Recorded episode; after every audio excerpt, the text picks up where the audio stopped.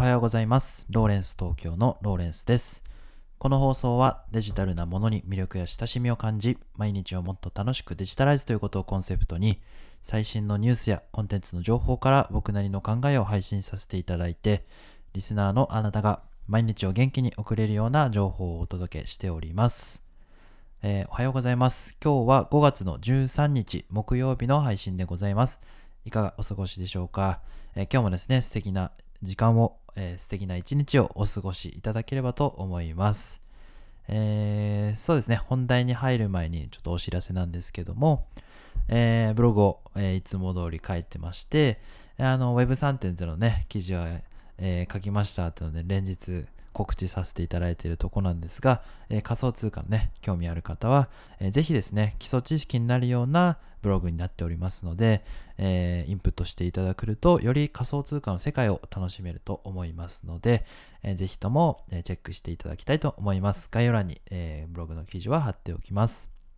今ですね、あの NFT というですね、えー今日の話題のにもちょっと絡んでるんですけど、NFT のオープンマーケットプレイスについての記事を執筆中ですので、えーそれもそちらも楽しみにいただければと思います。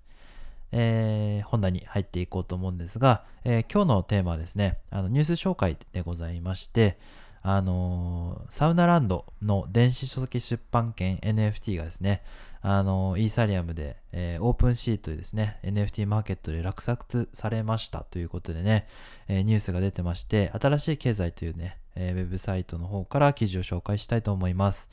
えーまずですね、NFT なんでしょうっていう方、もいらっしゃるかもしれないんですが、NFT というですね、デジタル上で、まあ、あの所有権をこう、えー証明できるような書類で、あのデジタルだとダウンロードとかスクリーンショットとかできちゃうと思うんですけど、それをですね、あの他人が、えーっと、これはきちんとしたダウンロードされたものじゃない、えー二次的に発行されたものじゃないオリジナルのものですよということですね。デジタル上で証明できるような、えー技術、そんなものになっております。ノンファンジブルトークンというものなんですけど、えーそれでですね、このニュースの中身としては、えーまあ、箕輪康介さんというですね、幻冬舎の編集者の方が、サウナ専門雑誌サウナランドの電子書籍を NFT としてオークションを開催していたと。で、5月11日、きおとといか。で、21時59分に終了予定だったんですが、直前に入札が相次ぎ延長の末23時に終了したと。で、最終的にですね、6.3814イーサ、いくらでしょう、これ。えー実は約200万、276万1935円となったと。電子書籍電子書籍が、えー276万円とで落札されたってことなんですね。とんでもないですね。で、この販売されたサウナランドの NFT っていうのが面白いということで、今日は取り上げていきたいと思います。でね、何が面白いのかということはですね、ちょっと考えていきたいと思うんですが、まああのこれはクラウドファンディングでね、もともとそのユニノワさんが、あのまあ、資金を集めて、まあ、作ったサウナの専門雑誌、個人発刊発行の,、まあ、あのサウナの専門雑誌で、それ自体もすごく話題を呼んでたんですけども、まあ、これをですね、NFT で販売したと。で、電子書籍として利用できる、出版したり販売もできる商用利用権も付帯して、えー販売されたってことなんですね。つまり、このイーサリアムで、えー購入した NFT をこういう購入した人は電子書籍として、例えばあの、Kindle 出版みたいな感じで、あの、サウナランドをですね、販売できるというですね、そんな権利もついてるってことなんですよね。えーこれものすごく面白いなと思って見てました。で、あの電子書籍ファイルのフォーマットっていうね、え EPUB3 という形式で提供されて、NFT 取得者は個人利用のみならず電子書籍を出版販売できる商用利用権があるということですね。で、ちょっと公式のサイトですね、えー今覗いてみているんですけど、これがですね、ササウナランドの記事が面白くてちょっと読んでいきますね。人間の偏愛と衝動を表現する雑誌サウナランド。サウナランドはサウナーによるサウナーのためのサウナ専門雑誌を作るべく2020年10月17日にクラウドファンディングを開始1000 1000万77 1070ん？1000万飛んで79万1640円を集め、見逃しによって編集創刊された雑誌ですと。で、だーっと、えーいろいろあって NFT オークションを開催し、で、落札されたというようなお話で、でね、これが何が面白いのかっていうのが、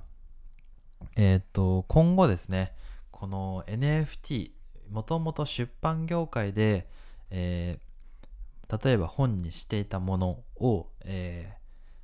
これから NFT にして電子書籍として販売しますみたいなね流れがもしかしたらできるということで、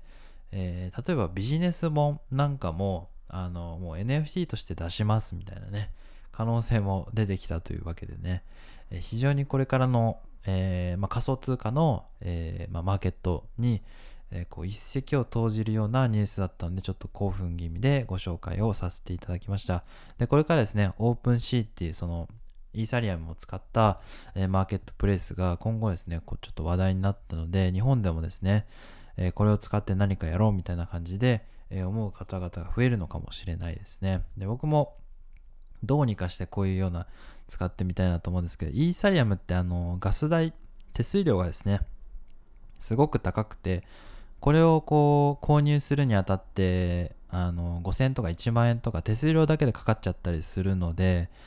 なんかまだまだそのえっ、と少額でこう参加したいと思う僕みたいなタイプの人は手数料がもったいないのでちょっと参加できないというですね、えー損機械損失を あの感じてる人もあの少なくないと思うんですよね。だからもっと安いマーケットプレスあればいいなと思った方に向けて、えーおすすめですね、バイナンスという海外の、まあ、仮想通貨取引所があるんですけど、まあ、あの国内の、えーと金融庁の、えー事業者登録を受けてないので、まあ、完全なる自己責任ではあるんですけど、まあ、そちらでもね、マーケットプレイスが開かれていて、そこではあのイーサリアム以外にバイナンスコインっていう、えーそのバイナンスのオリジナルコインを使って、えー手数料を払ったりしてこうやり取りできるということで。でバイナンスであればすごく手数料が安いのであの100円とか、えー50円とかそういう感じのレベルなのであの使ってみたいっていう方はですねまずそちらでお試しいただけるといいのかもしれないですね。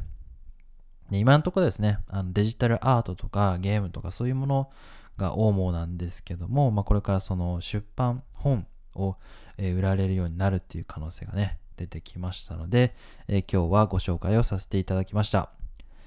えこれからどうなるか楽しみなんですけども、え続報を、え楽しみにしていきたいと思います、えー最後まで聞いていただいた方、いいね、コメント、フォローどうぞよろしくお願いいたします。それではまた明日もお会いいたしましょう。ライフタイムデジタライズでした。ではまた、バイバイ。